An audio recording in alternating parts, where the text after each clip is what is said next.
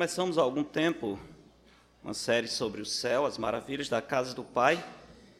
Tivemos que parar por alguns motivos e gostaria de retomar hoje o nosso quarto sermão acerca desse tema tão importante. Talvez por causa do meu problema de voz não fosse um bom dia de falar sobre o céu, né? Um tema tão empolgante, mas vamos ver se conseguimos. Alegria na esperança que temos de estar na casa do Pai. Queria iniciar lendo com os irmãos a Epístola de Paulo aos Romanos, capítulo 12. Romanos, capítulo 12.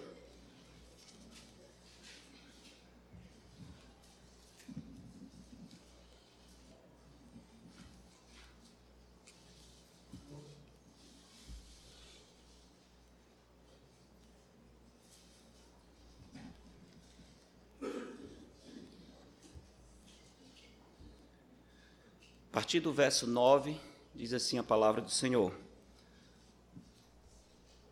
O amor seja sem hipocrisia, detestai o mal, apegando-vos ao bem. Amai-vos cordialmente uns aos outros, com amor fraternal, preferindo-vos em honra uns aos outros. No zelo não sejais remissos, sede fervorosos de espírito, servindo ao Senhor. Regozijai-vos na esperança, sede pacientes na tribulação, na oração perseverantes. Esse verso 12 que eu gostaria de utilizar para unir os nossos pensamentos em torno da esperança celeste. Regozijai-vos na esperança. Esse texto está localizado na parte da epístola de Paulo aos Romanos, onde o apóstolo está fazendo a aplicação daquilo que foi ensinado até aqui. Existem muitas lições acerca de como podemos viver a nossa fé em meio às lutas, inclusive na área dos relacionamentos com os irmãos, que é o tema desse texto. Pergunta é: o que tem a ver texto de Romanos 12, onde Paulo fala sobre relacionamentos, com a série sobre o céu? Como disse, é o verso 12 que eu gostaria de utilizar na introdução, especialmente a frase quando Paulo diz: regozijai-vos na esperança. Regozijai-vos na esperança. Veja que a esperança está bem qualificado. Paulo não está falando nem nos motivando a nos alegrarmos em qualquer esperança. Ele diz: regozijai-vos na esperança. Que maior esperança e que motivo maior de regozijo tem o servo de Deus do que a certeza de que vai morar no céu. Não há dúvida de que, independente das dificuldades, quando há esperança, sempre há motivo de regozijo. Quem tem uma viva, firme e segura esperança, pode também ter uma viva, firme e segura alegria. A nossa alegria se mantém a despeito das circunstâncias se nós temos esperança firme. Por causa dessa esperança, o apóstolo Paulo diz aos Filipenses: alegrai-vos sempre no Senhor. Outra vez digo: alegrai-vos. Irmãos, se levarmos em conta que o nosso destino é a casa do Pai, que pode ser descrito como o paraíso de Deus, o Éden, a Nova Jerusalém, nós devemos afirmar, então, que nós, crentes em Cristo, salvos em Cristo, deveríamos ser as pessoas mais alegres, mais esperançosas desse mundo. Quanto mais angustiante for a nossa leve e momentânea tribulação, maior será o eterno peso de glória que nós desfrutaremos na casa do Pai. A alegria que vem do céu é um motivo bastante forte para concentrarmos a nossa atenção na casa do Pai. Mas para termos alegria nessa esperança, nós precisamos saber o que nos espera. Como eu vou me alegrar na esperança se eu não sei de que trata essa esperança? Já vimos que o céu está acima de nós. No último sermão, destacamos, de certo modo, as expressões bíblicas que falam sobre a localização do céu, até onde podemos falar, não do céu, o firmamento, mas o terceiro céu, a casa de Deus, onde está o trono do Senhor, vimos que, pelo que a Bíblia descreve, o terceiro céu é muito longe daqui. A distância é inimaginável. Mas também nós vimos que os salvos em Cristo, imediatamente após a sua morte, são transportados para o céu, imediatamente, a despeito da distância, que quase não conseguimos imaginar. O ladrão na cruz, quando colocou a sua fé em Cristo, ele ouviu do Senhor as seguintes palavras: Hoje mesmo estarás comigo no paraíso a despeito da distância que a gente possa imaginar, o céu está muito perto daqueles que são salvos em Cristo. Imediatamente, ausentes do corpo, estaremos na presença do Senhor. Hoje nós vamos considerar outra realidade interessante. Como vivem os salvos que estão agora no céu? Como é a vida presente no céu? Já pensou nisso? Às vezes por falta de informação, nós nos entristecemos como aqueles que não têm esperança. O apóstolo Paulo, escrevendo aos Tessalonicenses, ele dá informações sobre a vinda de Cristo, sobre a nossa expectativa de estar com Cristo. Ele diz: Consolai-vos uns aos outros com essas palavras. E ele diz que escreve aquilo para que nós não nos entristeçamos como os demais que não têm esperança. Nós temos esperança. Se somos salvos em Cristo, nós temos uma viva e certa esperança. Uma esperança que supera, inclusive, a própria morte. Nem mesmo a morte pode roubar a nossa viva esperança.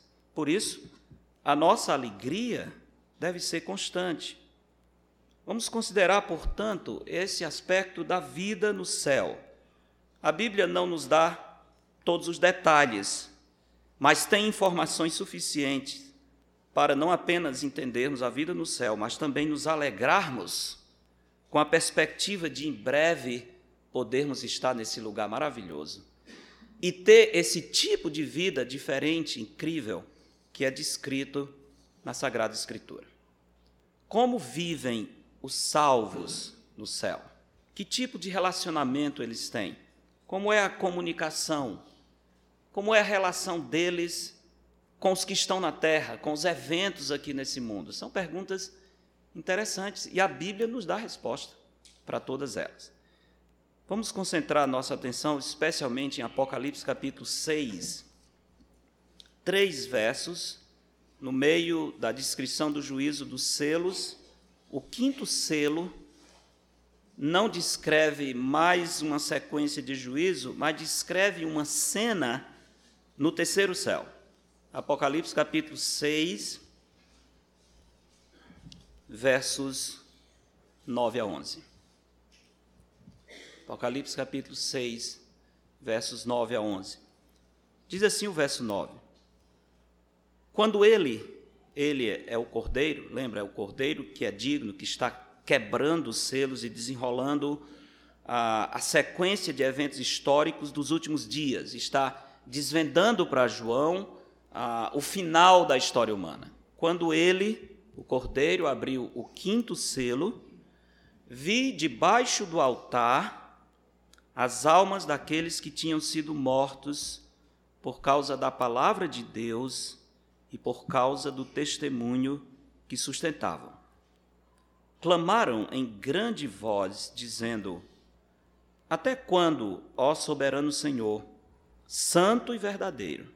Não julgas nem vingas o nosso sangue dos que habitam sobre a terra. Então a cada um deles foi dada uma vestidura branca, e lhes disseram que repousassem ainda por pouco tempo, até que também se completasse o número dos seus conservos e seus irmãos que iam ser mortos, como igualmente eles foram.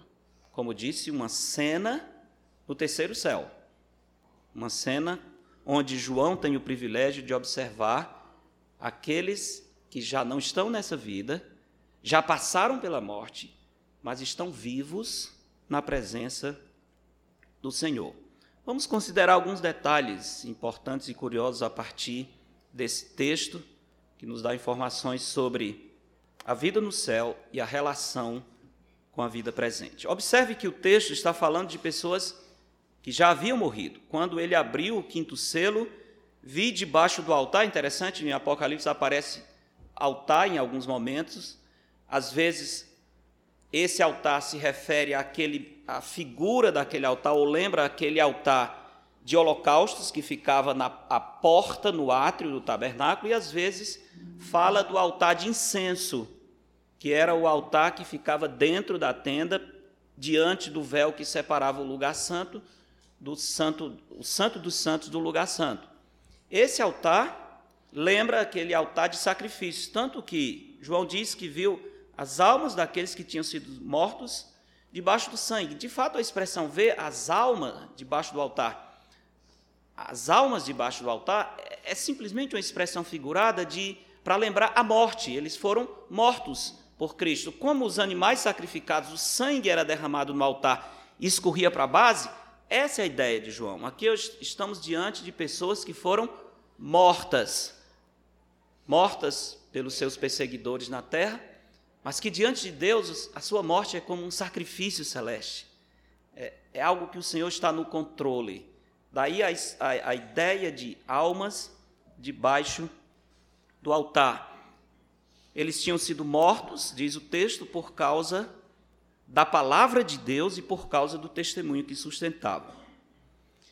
Esse texto, como alguns outros na Escritura, nos mostra a interação entre pessoas que já haviam morrido com alguém que ainda está nessa vida. No caso, João, interagindo e vendo e percebendo aqueles que já estavam na presença do Senhor.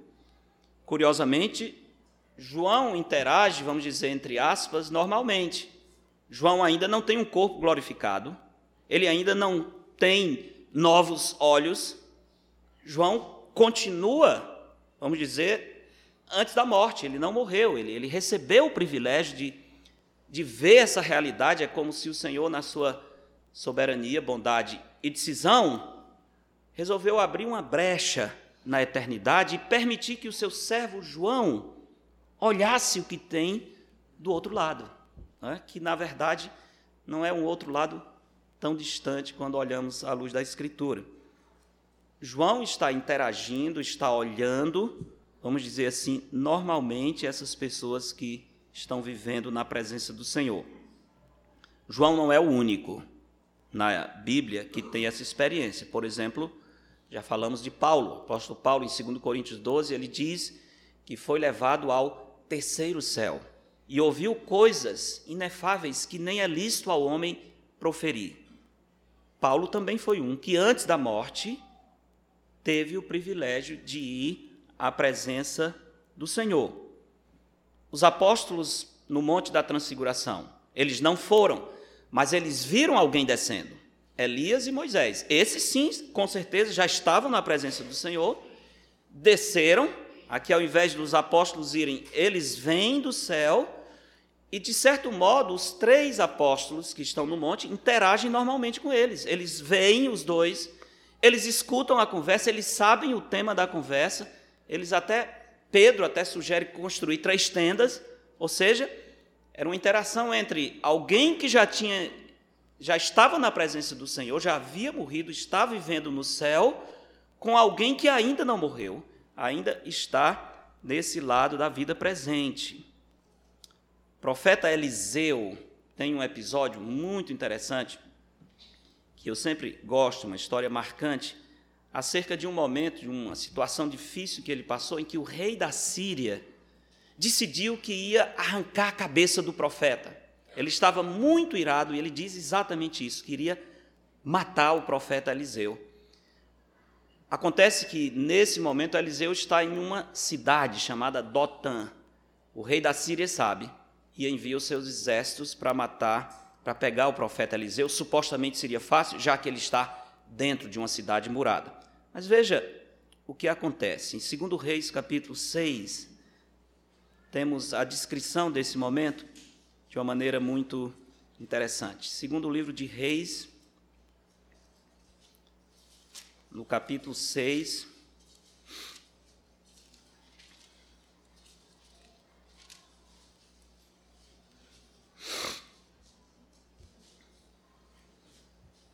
A partir do verso 8, diz assim a palavra do Senhor: O rei da Síria fez guerra a Israel e, em conselho com seus oficiais, disse: Em tal e tal lugar estará o meu acampamento. Ou seja, ele está com o seu conselho de guerra preparando as estratégias para atacar Israel. Então, eles decidem onde vai ser o próximo ataque. Mas o homem de Deus mandou dizer ao rei de Israel: Guarda-te de passares por tal lugar, porque os sírios estão descendo para ali. Ou seja, o projeto foi frustrado, porque o rei planejou um ataque surpresa e Eliseu descobriu a surpresa para o rei de Israel. O rei de Israel enviou tropas ao lugar de que o homem de Deus lhe, lhe falara e de que o tinha avisado, e assim se salvou, não uma, nem, não uma nem duas vezes. Ou seja, o episódio aconteceu várias vezes. O rei da Síria planejava algo secreto, armava a sua emboscada, e antes que ele conseguisse executar o plano, o rei de Israel já tinha descoberto e já mandava os seus exércitos antecipadamente. Naturalmente, fez isso fez o rei da Síria entrar em parafuso.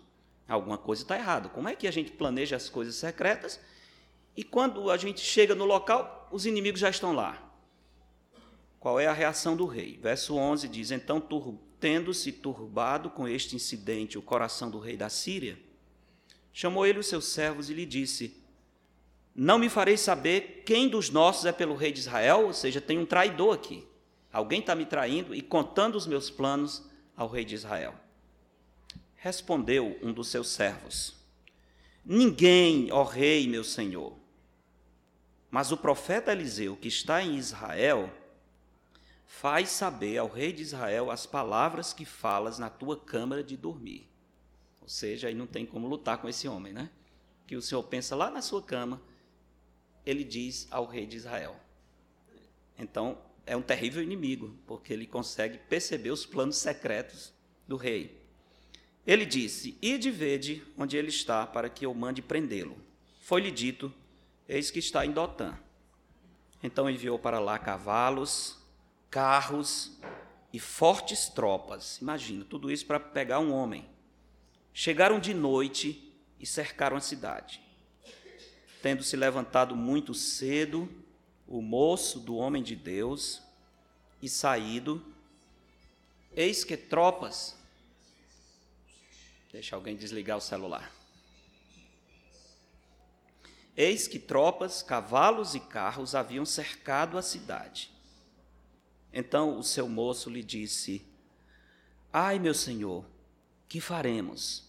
Veja bem, quando ele, o, o, o jovem servo do, do profeta, percebe que a cidade está cercada, ele fica desesperado.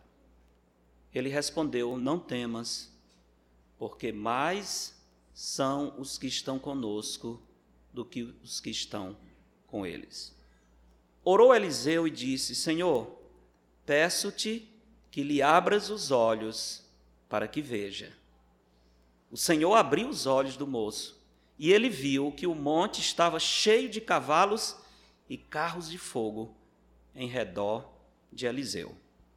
E como desceram contra ele, orou Eliseu ao Senhor e disse: Veja que primeiro Eliseu ora para que o Senhor abra os olhos do seu servo. E agora ele ora para que o Senhor feche os olhos dos seus inimigos. Bem interessante. Eliseu ora ao Senhor e diz: Fere, peço-te esta gente de cegueira. Feriu-a de cegueira conforme a palavra de Eliseu. E aí a história é muito interessante como vai terminar esse episódio. Mas o que, é que eu quero destacar aqui? O profeta Eliseu, nesse episódio com o rei da Síria, ele está tranquilo, enquanto o seu servo está desesperado. Por quê? Porque o servo não conseguia perceber que naquele momento, naquele local, o Senhor havia enviado o seu exército para proteger o seu servo. Ele não conseguia perceber isso. E aqui, irmãos, nós temos tanto a experiência em que alguém passa a ver o invisível, como o caso em que pessoas deixam de ver o visível. Pela mão do Senhor, Ele agindo em uns para perceber a realidade espiritual que está à sua volta e agindo em outros para não perceber nem sequer a realidade material que está à sua volta. Nosso Deus é incrível. Ele faz o que quer, ele abre os olhos de quem quer, ele cega quem quer. Esse é o nosso Deus, nosso protetor.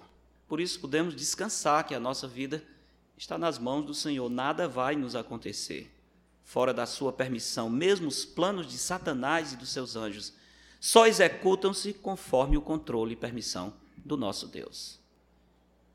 Claramente, o texto mostra isso. Deus, pelo seu poder, faz com que essas pessoas, eu estou usando aqui uma palavra minha, faz com que tanto o servo quanto os inimigos, eles entrem em outra sintonia da realidade. Inventei aqui essa história. É como se eles começam a perceber um outro mundo que está perto, mas que antes eles não viam. Por isso estou usando a palavra sintonia. Entraram em um outro canal, sei lá como descrever isso.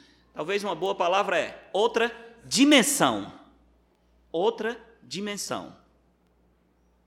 Estão, estão aqui nesse momento, mas de repente eles percebem uma outra dimensão que antes não estavam percebendo. E essa outra dimensão é o mundo espiritual. É o exército de Deus cercando o seu servo. Essa outra dimensão, como um certo autor diz, é a outra banda da realidade que está oculta aos nossos olhos, mas é, o que, mas é que compõe a realidade. Nós, nós estamos vivendo aqui de um lado só, mas a realidade ela tem uma parte visível que é essa que os nossos olhos aqui contemplam, os nossos sentidos captam, mas isso é só metade. Tem a outra metade que é invisível aos olhos humanos, que nesse caso aqui o Senhor quis que o servo do profeta percebesse, mas que é real. Não perde a sua realidade pelo fato de ser invisível. Não perde a sua realidade. Isso, irmãos, nos, nos lembra tantos textos na Escritura onde o Senhor fala, por exemplo, da proteção dos seus anjos sobre a vida dos seus servos. Em Hebreus, capítulo 1, verso 14, diz: Não são eles, falando dos anjos, espíritos ministradores enviados para serviço a favor dos que hão de herdar a salvação? A pergunta tem a resposta positiva nela mesma. Sim, eles são. Como se descrevem os anjos de Deus, espíritos ministradores que o Senhor envia para agir em favor dos que hão de herdar a salvação. Se você é um herdeiro da vida eterna, Deus envia os seus anjos, sim, para protegê-lo. Conhecemos o Salmo 34 e 7 que diz: O anjo do Senhor acampa-se aonde? Ao redor dos que o temem e os livra. A outra dimensão espiritual nossos olhos não veem, mas ela está aqui ao redor de nós. A Escritura diz isso. E nós cremos. História de Jacó. Tem um momento em que Jacó está retornando lá de Padã Arã, lembra? E, e vem trazendo as esposas, os filhos, o rebanho, e o seu sogro Labão se sente traído e vai perseguindo a Jacó. O Senhor aparece a Labão, protege, enfim, termina que não acontece nenhuma tragédia. Mas é interessante quando eles se despedem, Jacó vai seguir o seu caminho. Em Gênesis 31, 32, verso 1 diz assim: Também Jacó seguiu seu caminho e os anjos de Deus lhe saíram a encontrá-lo. Novamente, esse exército invisível indo encontrar o servo de Deus. Pensando sobre a esperança que nasce no nosso coração, quando lembramos da casa do Pai, nós vamos considerar isso. Deus permitiu ao João entrar nessa outra dimensão e por meio dela nós conseguimos compreender a semelhança entre o céu e a terra. Queria concentrar um pouco o nosso tempo naquele texto vendo essa semelhança que há entre a vida no céu e a realidade aqui na terra. Como será a vida no céu? Nosso texto de Apocalipse, capítulo 6, nos diz claramente que no céu, os salvos, os que estão na presença do Senhor, eles mantêm a sua identidade. Eles são as mesmas pessoas que viveram aqui. Não há fusão de identidade nem diluição, como dizem os budistas, os hindus, que ah, vai se fundir com o nirvana, que vai haver uma diluição. É interessante, eu li um artigo há algum tempo sobre o medo que os monges budistas têm da morte. Eles, eles nem acreditam na vida depois da morte, eles acham que com o tempo e a evolução e a, a escala no mundo espiritual, esses espíritos se diluem com, com a realidade que eles nem sabem o que é, mas vai acontecer, ou seja, não tem muito que se preocupar, porque no fim não vai dar em nada. Mas fizeram uma pesquisa há não muito tempo e descobriram que os monges budistas são os que mais temem a morte. Engraçado, né? Se não vai ter nada, por que temer a morte? Não tem a esperança que nós temos. É que lá dentro do coração, como Salomão diz, Deus colocou a eternidade no coração do homem. E essa eternidade dá testemunho de que essas ideias são contrárias à realidade. Cria-se doutrinas, teses, ideias, heresias, religiões, mas nada pode acabar o testemunho que Deus colocou dentro do próprio homem. Lá por trás de tudo, fica sempre aquela interrogação: será que é isso mesmo?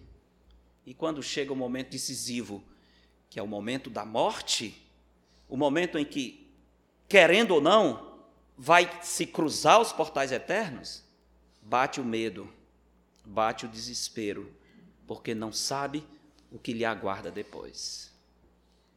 Os salvos em Cristo sabem, com certeza. E o texto mostra claramente que esses que estão no céu são os decapitados que sofreram martírio por causa do seu testemunho. A morte, portanto, não desfaz a identidade pessoal de nenhuma pessoa. A capacidade destrutiva da morte está ligada ao seu efeito sobre os nossos corpos. O corpo, o corpo voltará ao pó de onde veio. Mas nós não somos só corpo, músculo, sangue, nervos. Há uma alma eterna, indestrutível, que sobrevive à morte, que é onde está a nossa essência, a nossa identidade. Por isso, nós, quem somos, vamos entrar na eternidade e a nossa identidade permanece. De certo modo, nós podemos afirmar que quando o Senhor nos levar para o céu, nós vamos somente mudar de endereço e ser aperfeiçoado para essa vida maravilhosa que nos aguarda. Mas seremos exatamente nós, morando em outro lugar. Vários textos na Escritura confirmam isso. Por exemplo, o rico e Lázaro. Quando ambos morrem e o rico no inferno olha para o céu, ele vê Lázaro claramente. Abraão conversa com o rico, ou seja, os dois estão além dessa vida, mas continua sendo quem eles eram antes. Nossa identidade permanece. O verso 11 do nosso texto diz assim: A cada um deles foi dada uma vestidura branca.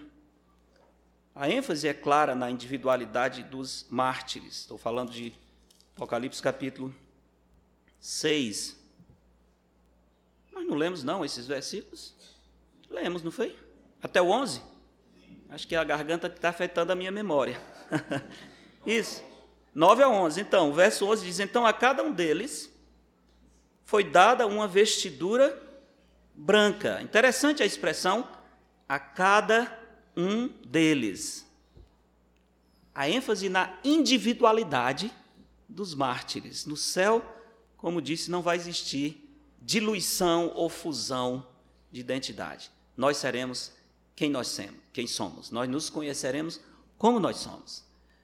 A nossa história segue. A nossa história segue conosco para o céu. Alguns que dizem, ah, mas morreu, apaga tudo, zera, não tem lembrança, não tem memória. Isso não faz o menor sentido. Não faz o menor sentido. Primeiro, a Bíblia não diz isso. Segundo, se depois da morte apaga, zera tudo, como é que eu vou dar graças ao Senhor por ter salvo esse pecador perdido que eu fui? Se eu nem vou saber que fui um pecador perdido, que estava indo para o inferno e o Senhor me resgatou. Eu nem serei eu. Se a memória se apagar, se a identidade sumir, se começa tudo do zero, não vai fazer muito sentido. Não é isso que a Bíblia diz. A Bíblia mostra claramente a nossa identidade e individualidade permanecendo. Como também o texto fala da memória.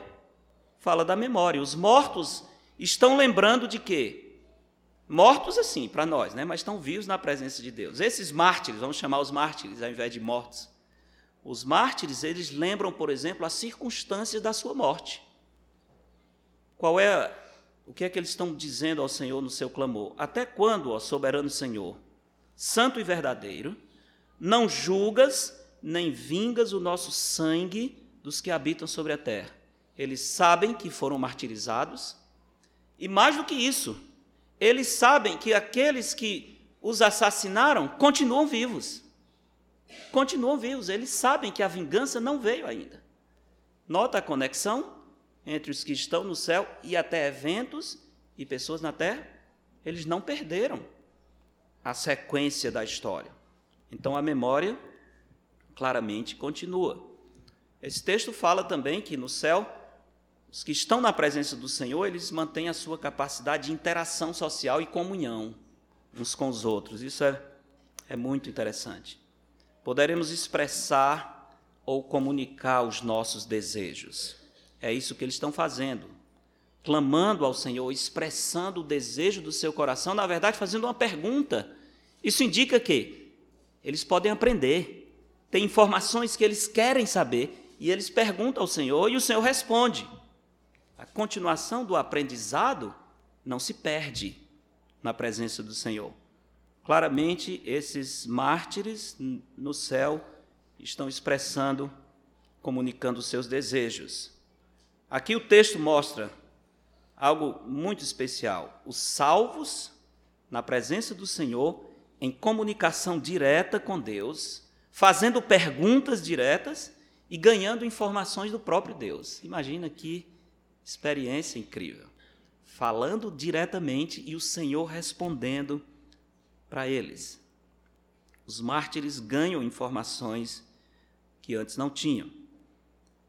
Em relação à nossa interação social, nós poderemos compartilhar interesses comuns. O verso 10 diz, fala do clamor com grande voz. É interessante que não é com grandes vozes, são vários mártires, mas a descrição é de um clamor único. Isso mostra que essas pessoas manifestam-se de maneira individual, mas ao mesmo tempo coletiva. Eles estão apresentando de modo apaixonado, intenso e coletivo os seus desejos. Eles clamam em grande voz, como disse, não em grandes vozes. É uma multidão que fala uma só linguagem que é que isso nos ensina? Unidade de pensamento e de desejos daqueles que estão na presença do Senhor nesse momento. Ou seja, a comunhão é perfeita. Não há silêncio, isolação. Os que partiram, que estão com Cristo, eles estão em perfeita comunhão uns com os outros, conversando, perguntando ao Senhor certas coisas. Eu tenho certeza, talvez perguntando sobre nós, Senhor, até quando? Aqueles de Planalto não vêm, eles estão perdendo tempo, né? estão perdendo tempo. Até quando? O Senhor diz, não, até que eles completem aquele projeto, nenhum deles vem. Não, não estou. não estou dizendo. Eu que estou dando a resposta aqui, não estou dizendo que Deus está respondendo isso para eles. Mas por que não pensar nisso? Não é? Por que não pensar naqueles que partiram antes de nós, que nos conhecem, que nos amam, conversando com o Senhor sobre nós. Ou quem sabe, entendendo fatos acerca da nossa vida. Deus lhes comunicando, ou eles na expectativa que têm da nossa vitória completa, das lutas que enfrentamos, que eles não perderam a memória, eles sabem dos dilemas que nós, servos de Deus, continuamos enfrentando. Por que não imaginar eles orando ao Senhor como esses? Senhor, quando que o Senhor vai intervir? Quando que o Senhor vai resolver o dilema na vida desses seus filhos? Muito interessante, mas chama atenção para a comunhão no céu. Esses que estão na presença do Senhor convivendo entre si com o mesmo pensamento, a mesma paixão, o mesmo desejo, sem pecado. Imagina que doce comunhão esses servos do Senhor desfrutam no céu.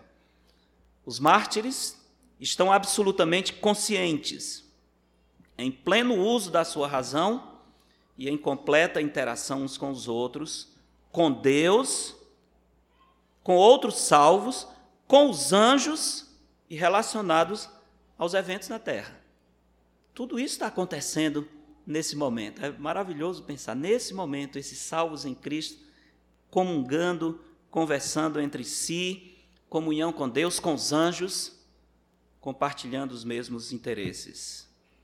Esse grupo aparece no capítulo 7 de Apocalipse, um pouco adiante, e ali descreve esse grupo de mártires em um momento de adoração, junto com outros salvos, junto com os anjos, inclusive com os querubins. Olha só, capítulo 7, verso 9 diz: Depois destas coisas, vi, estou em Apocalipse 7, 9, e eis grande multidão, que ninguém podia enumerar, de todas as nações, tribos, povos e línguas, em pé diante do trono e diante do cordeiro, vestidos de vestiduras brancas. Lembra que no verso 11 lá diz que a cada um foi dada uma vestidura branca? Vestidos de vestiduras brancas, com palmas nas mãos, e clamavam em grande voz, dizendo: Ao nosso Deus que se assenta no trono e ao Cordeiro pertence a salvação. Todos os anjos estavam de pé, rodeando. Olha a interação com os anjos. Rodeando o trono. Os anciãos e os quatro seres viventes Antes nós ah, somos apresentados a esses anciãos, são 24 anciãos, lembram? Quando estudamos Apocalipse, expliquei para os irmãos que de tudo que podemos concluir o ensino de Apocalipse, esses anciãos representam a igreja de Cristo, a igreja que já está, a parte da igreja que já está na presença do Senhor. Então eles estão adorando com os anjos, estão adorando com os salvos que já foram, e estão com os quatro seres viventes, que são aqueles querubins, anjos de uma ordem especial que estão ao redor do trono de Deus. E o verso 11 diz: E ante o trono se prostraram sobre o rosto e adoraram a Deus, dizendo, e aí relata a adoração. Amém. O louvor e a glória e a sabedoria e as ações de graças e a honra e o poder e a força sejam ao nosso Deus pelos séculos dos séculos. Amém. Um dos anciãos tomou a palavra dizendo: Estes que se vestem de vestiduras brancas, quem são e de onde vieram? Respondi-lhe: Meu senhor, tu sabes. Ele então me disse: São estes os que vêm da grande tribulação. Lavaram suas vestiduras e as alvejaram no sangue do cordeiro. Ou seja, é aquele grupo do capítulo 6. É exatamente o mesmo grupo que vem da grande tribulação porque foram martirizados, mortos por causa do seu testemunho no início da tribulação. Então vemos aqui a interação social, a comunhão que existe entre os salvos do céu. Eu sei que nem está aqui nas notas, mas é bom dar, dar esse, essa informação agora talvez a gente fale mais sobre isso. Ah, temos sido bombardeados, eu não, porque não assisto televisão, tenho uma televisão em casa usando, mas nem funcionar direito ela funciona. Só no dia que ela quer, ela, ela, ela liga. Parece aquelas televisões antigas, a válvula que a gente ligava de manhã para assistir de noite, né? ela ficava esquentando. Então a nossa é assim, ela fica esquentando, aí dá uma tapa, tem hora que ela acende, tem hora que apaga, enfim. Mas o fato é que existe um canal das, dos adventistas, né, chamado como é o Novo Tempo, exatamente, que recente se tornou um, uma TV aberta, que é bombardeando com o ensino, com as pregações, e uma das coisas que os que estão assistindo vão ver é aqui e acolá aquela ideia de que os mortos estão dormindo, a região do silêncio.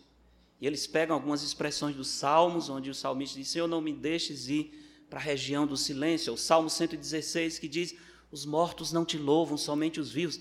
Eles não estudam esses salmos direito, eles não levam em conta o contexto e o progresso da revelação, eles vão em busca de informações finais sobre a vida além no Antigo Testamento, ao invés de terminarem a pesquisa no Novo Testamento. E por conta disso, tem essa doutrina da, do sono da alma, do silêncio. Imagina só, se, se fosse assim, então teria um aspecto muito triste de quando nós nos aproximássemos da morte. Ou seja, eu vou ficar inconsciente, eu vou ficar dormindo, eu não vou poder louvar ao Senhor, eu não vou ter interação, simplesmente eu vou apagar. Para alguns isso pode ser algo agradável, mas não tão agradável quanto o fato de que, na hora em que eu me desligar daqui, eu não vou dormir e ficar inconsciente, eu vou entrar na presença do Senhor e dos meus irmãos e dos anjos, e nós vamos continuar a nossa conversa, a nossa adoração, a nossa comunhão de uma maneira incrível, muito melhor do que nós desfrutamos aqui. Eu sei que os irmãos hão de concordar conosco que uma das coisas mais maravilhosas que nós desfrutamos nessa vida é a comunhão uns com os outros na Igreja de Cristo. Concordam? Muito mais íntimo, muito mais caloroso do que a comunhão com a família. Não é verdade? Muito mais, muito mais. Nós formamos um corpo em Cristo. Poucos dias estava conversando com um pastor amigo que ah, às vezes chamam os irmãos da igreja para uma celebração, um aniversário, um, um, churrasco, e alguém da família, falando com ele, disse: Mas isso é muito besta, por que, que você não faz isso? Trazendo só os seus sobrinhos, irmãos e tal, a sua família. Ele disse: Não, é porque esses são minha família. Eu não estou trazendo ninguém estranho para casa. Esses são realmente minha família. E de fato, de fato, o elo do amor de Cristo, o fato do Espírito Santo habitar em nós, de nós termos a mesma mente, a mente do Senhor Jesus, nos faz desfrutar de momentos incríveis nesse mundo quando estamos juntos uns com os outros. Que é a gente se espinha também e tal, a gente sabe, mas quando quebra a ponta do espinho, é tão gostoso, é tão feliz esse, esse tempo de comunhão que nós temos. Às vezes numa conferência, às vezes num retiro. Quando termina, você diz, poxa, vida acabou, aí vai aquela saudade. Agora imagina você chegar no momento encontrando a sua família em Cristo, ninguém com pecado, todos com o mesmo coração, adorando de maneira perfeita, sem interrupção, né? sem interrupção. Imagina só. Tudo isso nos, nos cria o desejo de estar na casa do Pai. Não existe lugar melhor do que a presença do Senhor. Nosso texto também mostra a conexão que há entre aqueles que estão no céu e os eventos aqui na terra. Como? Observe que os mártires, eles dirigem orações a Deus acerca de fatos e pessoas que estão na terra. Eles estão falando com o Senhor não é acerca só deles, mas acerca de eventos e pessoas na terra. Eles sabem, como eu disse, a maneira como foram mortos, eles sabem que os seus assassinos continuam vivos, que ainda não receberam o justo juízo de Deus então, claramente, a conexão entre o que está havendo aqui e a vida no céu não se perdeu, pelo menos nesse caso aqui. A não ser que nós tenhamos que dizer, não, é só nesse caso, aí sim, tudo bem, não, não, não poderíamos estender. Mas não me parece que há sugestão no texto de que isso é uma coisa exclusiva para esses mártires. É mais uma descrição da vida dos que estão na presença do Senhor. Aqui nós temos a sugestão de que os mártires observam e oram em favor dos que estão na terra.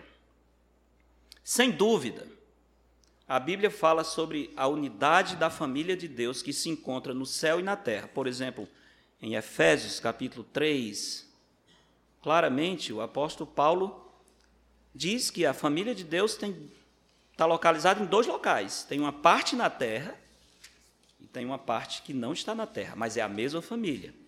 Efésios 3,14 diz: Por esta causa me ponho de joelhos diante do Pai, de quem toma o nome toda a família, tanto no céu como sobre a terra. Notaram?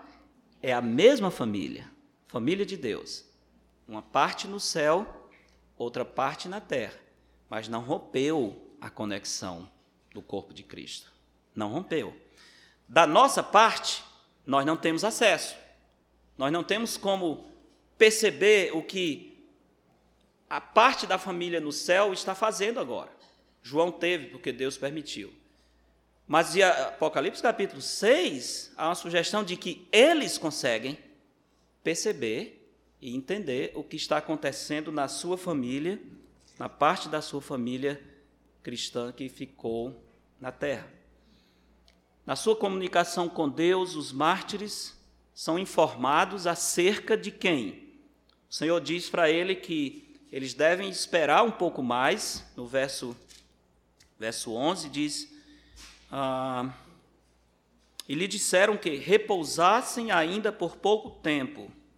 Apocalipse 6,11. Até que também se completasse o número dos seus conservos e seus irmãos que iam ser mortos, como igualmente eles foram. Essa resposta indica tanto uma conexão entre os habitantes do céu e os salvos na terra, como também sugere a possibilidade de que os que estão na presença de Deus intercedam pelos que estão na terra. Os nossos irmãos que estão com Cristo, muito provavelmente, por implicação desse texto, oram por nós. Oram por nós. Intercedem ao Pai por nós. Eles não são insensíveis e experimentaram na pele aquilo que os seus irmãos irão enfrentar. O texto não, não descreve a reação dos mártires depois que receberam a resposta à sua oração.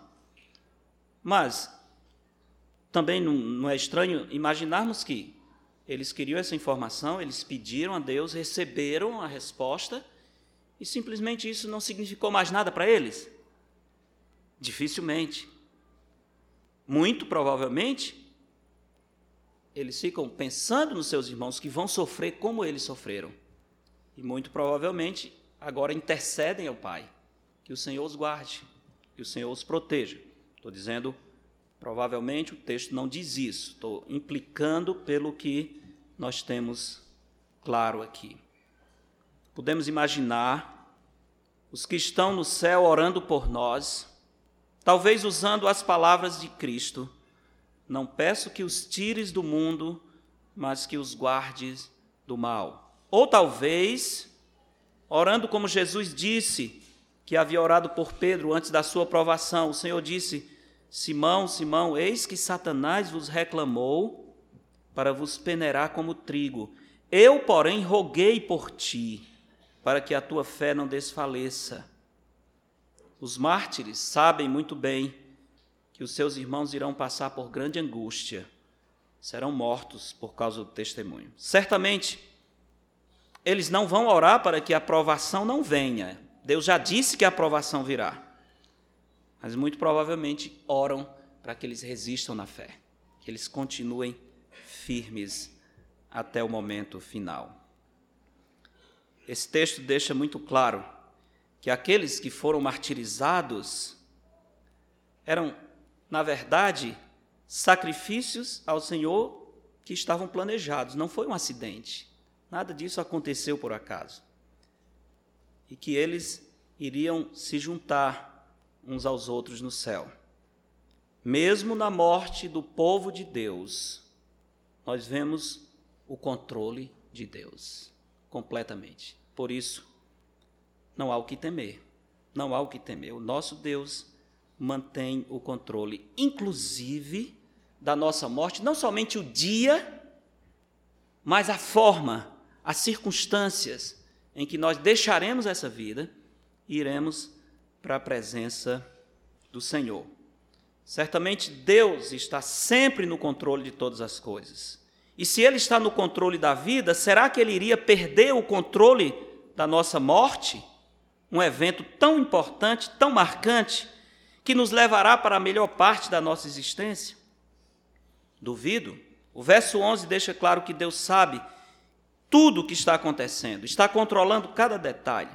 Ele tem conhecimento de cada gota de sangue que é derramada por causa da Sua palavra, de cada provação que os seus filhos enfrentam. Nosso Deus está em controle de todas as coisas. Todas as coisas. Lembra quando o Senhor está se despedindo dos seus discípulos, ah, restaura Pedro, dando oportunidade para que Pedro três vezes diga que ama o Senhor.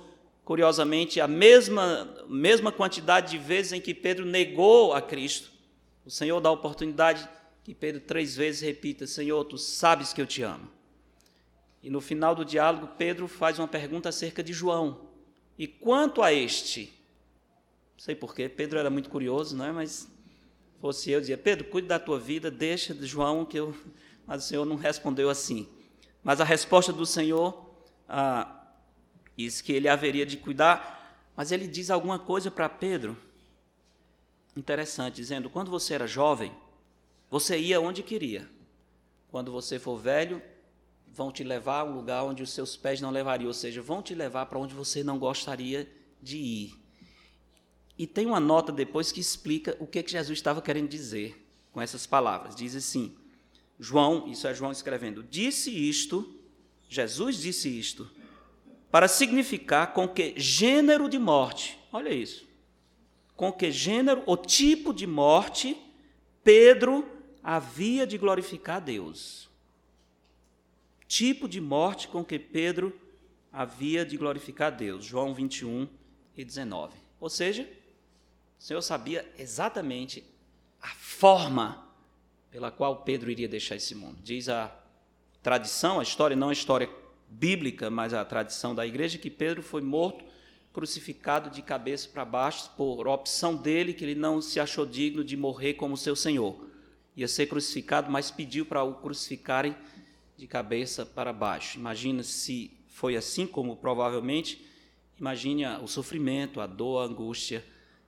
Mas imagine o consolo de Pedro lembrando: o Senhor está aqui comigo. Ele sabe que ia ser dessa forma. Ele está comigo nesse dia, ele me antecipou de que forma eu iria glorificá-lo na hora da morte.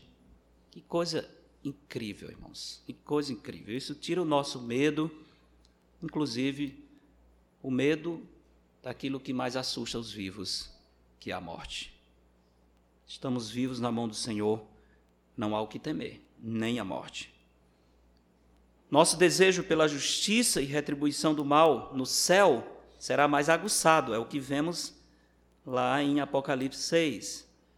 Os mártires dizem: Até quando, ó soberano Senhor, santo e verdadeiro, não julgas nem vingas o nosso sangue dos que habitam sobre a terra. Vemos aqui um apelo forte, apaixonado para que o mal seja completamente derrotado e que a injustiça seja extirpada da terra. Esse clamor lembra as orações imprecatórias dos salmistas, que pedem ao Senhor que intervenha, vindicando a sua soberania, sua santidade e a sua verdade esse desejo pela justiça que nós encontramos no coração do salmista e no coração de todo servo de Deus, imagina, ele deve ser muito mais aguçado no coração daqueles que estão na presença do Senhor, porque lá eles têm uma percepção mais completa da soberania, da santidade e da justiça de Deus. Então eles podem clamar ao Senhor: Senhor, que se faça justiça. Até quando o Senhor não vai vingar o nosso sangue? Até quando o mal vai prevalecer? Até parece uma oração que não é cristã, mas é a oração de, de alguém que quer exaltar a justiça do Senhor. Sabe que a justiça de Deus tem sido violada nesse mundo. Reconhece a santidade do Senhor. E está clamando que o Senhor manifeste sua justiça nesse mundo. Os mártires têm um anseio enorme pela justiça de Cristo e certamente pelo, pela volta de Cristo, quando o julgamento será aplicado nesse mundo. O texto nos mostra, finalmente, que no céu nós mantemos a nossa perspectiva de tempo, perspectiva de passagem de tempo. Estamos, vamos dizer, na esfera eterna, mas nós continuamos sendo seres temporais. Como é que o texto diz isso? Pela pergunta deles: até quando? Essa é uma pergunta temporal. Estão pedindo uma medida de tempo, né? uma ocasião, uma circunstância. Se eles estivessem completamente numa condição em que o tempo não importa, não faria sentido a pergunta, e muito menos a resposta que diz: aguarde mais um pouco. Ou seja, espere, não chegou o tempo. Não chegou o tempo. Ou seja, a perspectiva de passagem de tempo continua na presença do Senhor. Irmãos, esse é um pouco do que é a vida no céu. A alegria de estar na casa do Pai. Paulo diz que nós não devemos nos desanimar como os que não têm esperança. Nós temos uma esperança maravilhosa. O que o Senhor prepara para nós é muito, muito maior do que nós podemos imaginar. Lembra que Paulo diz aos Coríntios: nem olhos viram, nem ouvidos ouviram, nem jamais penetrou em coração humano o que Deus tem preparado para aqueles que o amam, mas Deus o revelou pelo seu Espírito. Aqui está, aqui está, essas grandezas maravilhosas da vida além da morte. O Senhor revela na Sua palavra para nós e nos renova a alegria, a esperança e nos dá um consolo imenso quando nós pensamos naqueles que já partiram para estar com o Senhor, aqueles que estão com o Senhor nesse momento. Conhecimento das maravilhas que nos esperam no céu certamente são uma fonte incrível de esperança, tiram de nós o medo da morte, nos consolam quanto àqueles que já partiram para estar com Cristo. Essas verdades, irmãos, devem nos fazer mais ousados no nosso andar com Cristo devem despertar no nosso coração uma tremenda gratidão ao Senhor, devem nos tornar mais ousados no testemunho de Cristo, anunciando a esse mundo perdido as possibilidades incríveis que estão diante daqueles que são salvos por Jesus Cristo. Nossa pátria está nos céus. Não podia ter uma melhor pátria. Amém? Deus nos abençoe.